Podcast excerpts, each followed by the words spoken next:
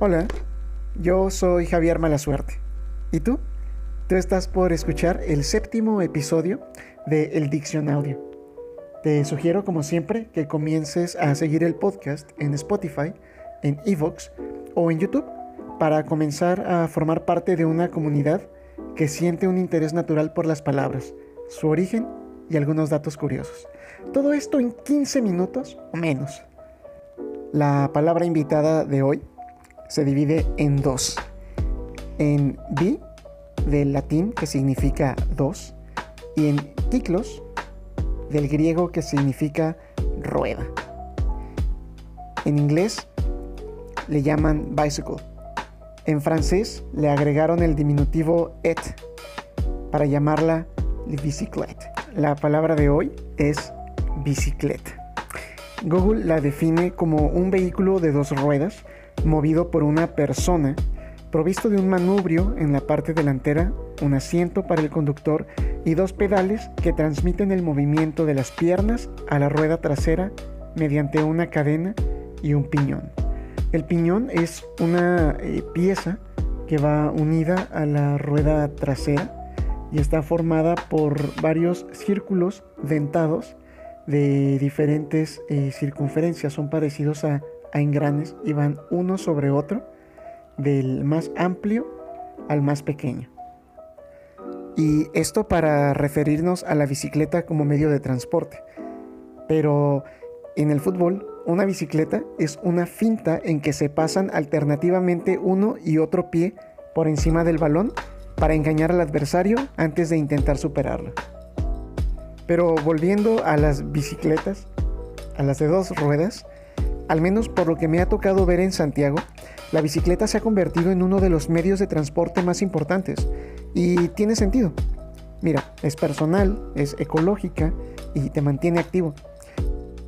Yo, yo, mismo tengo una, bicicleta, es una Oxford eh, modelo Merak 1 en color plateado. Y bueno, yo ando por toda la ciudad montado en mi bici, aunque Igual debo confesar que de vez en cuando me gana la pereza y decido transportarme en, metro. Pero a ver, vamos a intentar dar un breve repaso por la historia de la bicicleta, la baica, la bici. Que nunca cae mal tener una en casa y nunca cae mal regalar o recibir como regalo una. Eso me hace acordarme de un chiste que escuché alguna vez eh, donde alguien dice, eh, mi amor, se acerca mi cumpleaños, ¿qué me vas a regalar? Y la otra persona responde, eh, sí, ¿ves ese Mercedes-Benz azul de allá? Ah, no lo puedo creer de verdad. Y la otra persona le dice, pues sí, una bici del mismo color. Aunque el primer boceto que se conoce de la bicicleta fue elaborado por Leonardo da Vinci en el siglo XV, la, primera bicicleta construida se le atribuye a Carl Freiherr von Drais eh, por el año 1817. Esta primera bicicleta era de madera y no se parecía mucho a lo que actualmente conocemos como bicicleta. Fue hasta 1839 que se le incorporaron los pedales, o sea que antes tenías que impulsarla con los pies sobre el suelo. Desde su creación en 1817 hasta 1885, la bicicleta sufrió muchas modificaciones antes de alcanzar un aspecto mucho más parecido al de una bicicleta moderna.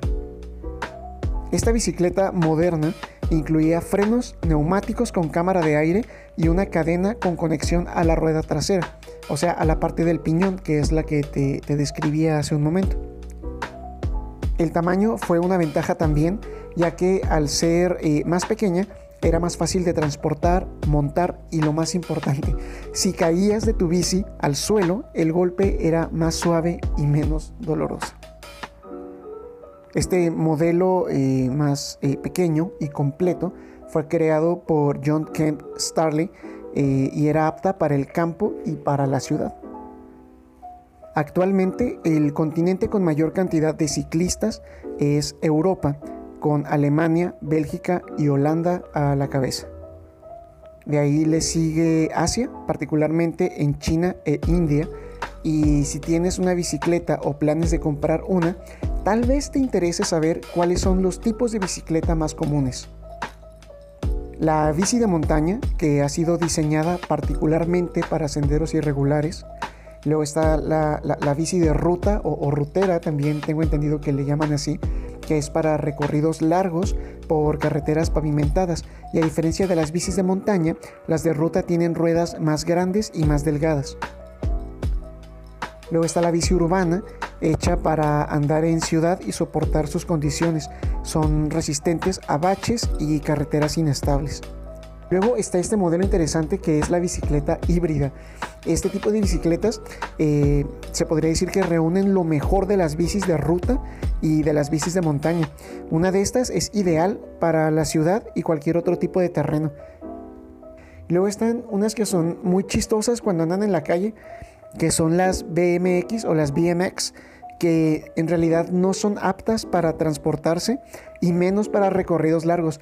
Su, marco, su estructura eh, pequeña es resistente y, es perfecta más bien como para saltos y, acrobacias. Y por último tenemos las bicicletas eléctricas o bicicletas de pedaleo asistido. Eh, cuentan con un motor eh, y esto es para ayudar al ciclista a subir pendientes empinadas o dar recorridos demasiado largos. Y hay gente que, no las considera como bicicletas de verdad, pero está, está muy bueno esto porque al menos yo cuando tengo que ir de un lugar a otro, por ejemplo al trabajo en bicicleta, la verdad es que siempre llego pues muy cansado, agitado, transpirado, entonces tengo que llegar al trabajo a ducharme y entonces salir a atender al público. Si yo tuviera una bicicleta eléctrica, lo más seguro es que no tendría que llegar ni cansado ni transpirado y tampoco tendría que ducharme antes de comenzar mi jornada laboral. Por cierto que si quieres buscar más información en internet sobre particularidades o, consultas eh, referentes a bicicletas, y yo te puedo recomendar dos canales de YouTube muy buenos que los consulto cada vez que puedo y cada vez que me surge alguna duda sobre el mantenimiento de mi bicicleta. Uno es el canal de GCN en español, es un canal eh, de España. Y el otro es un canal eh, de YouTube chileno que se llama Rutacleta. Para mí son los dos mejores canales de bicicletas que he encontrado hasta ahora, o al menos los que a mí me han llamado más la atención y creo que manejan un lenguaje no tan técnico que pueda ser del interés de la mayoría de los usuarios de bicicletas. Pero fuera de estos canales, eh, varios portales de internet enfocados en temas de bicicletas y en temas de salud coinciden en algunos de los siguientes beneficios o ventajas de andar en bici. Checa. Como mínimo, fortalece a la persona física y mentalmente. Eh, también se comenta que puede, la actividad en bicicleta puede ayudar a tonificar los músculos de las piernas y quemar calorías.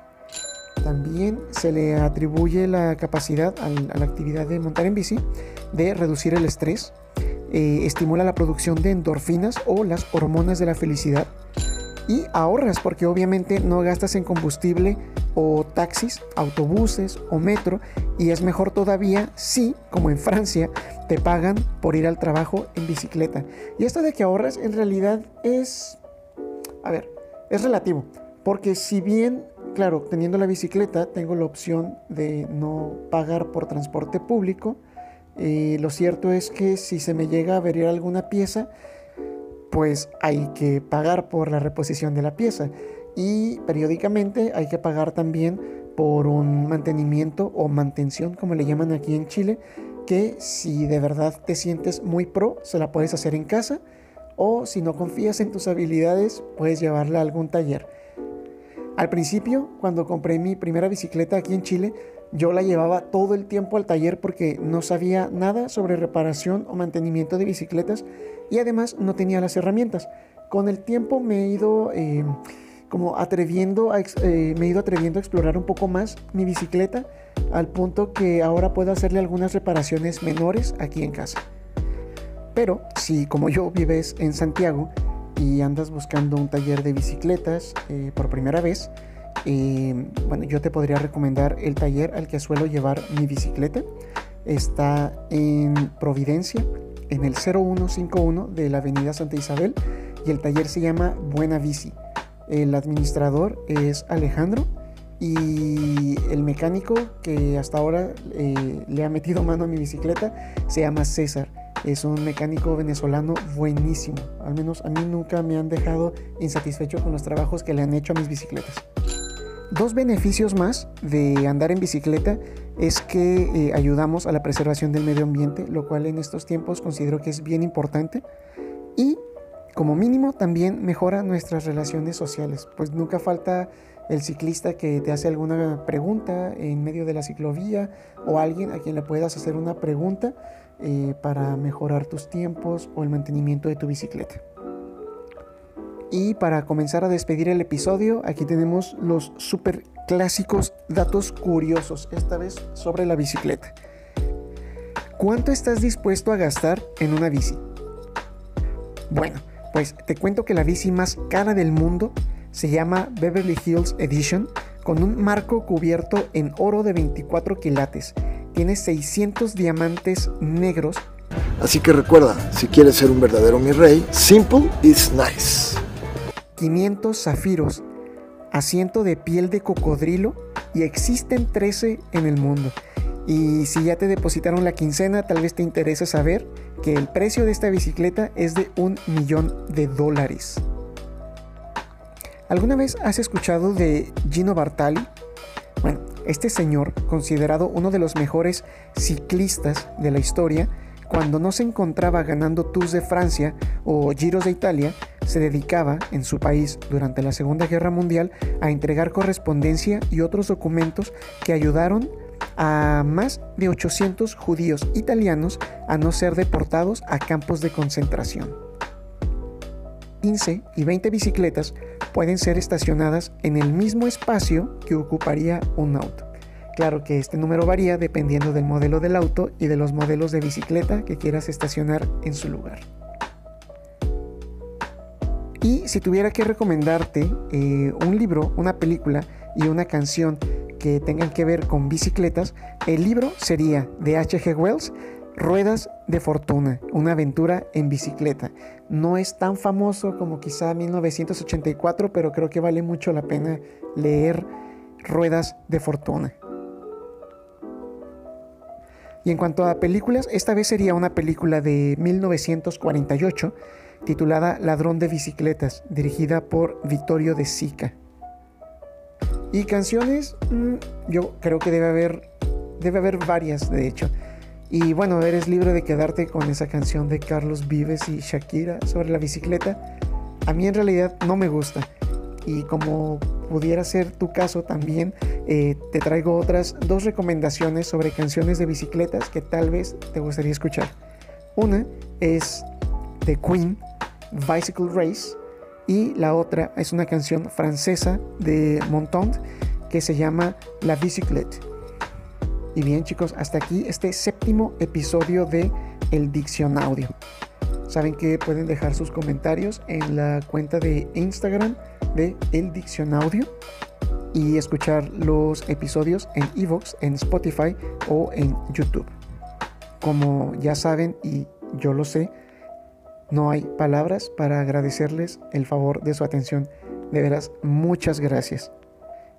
Si alguna vez eh, piden comida por Uber Eats o Rappi o pedidos ya y saben que el repartidor va en bicicleta, no olviden darle propina.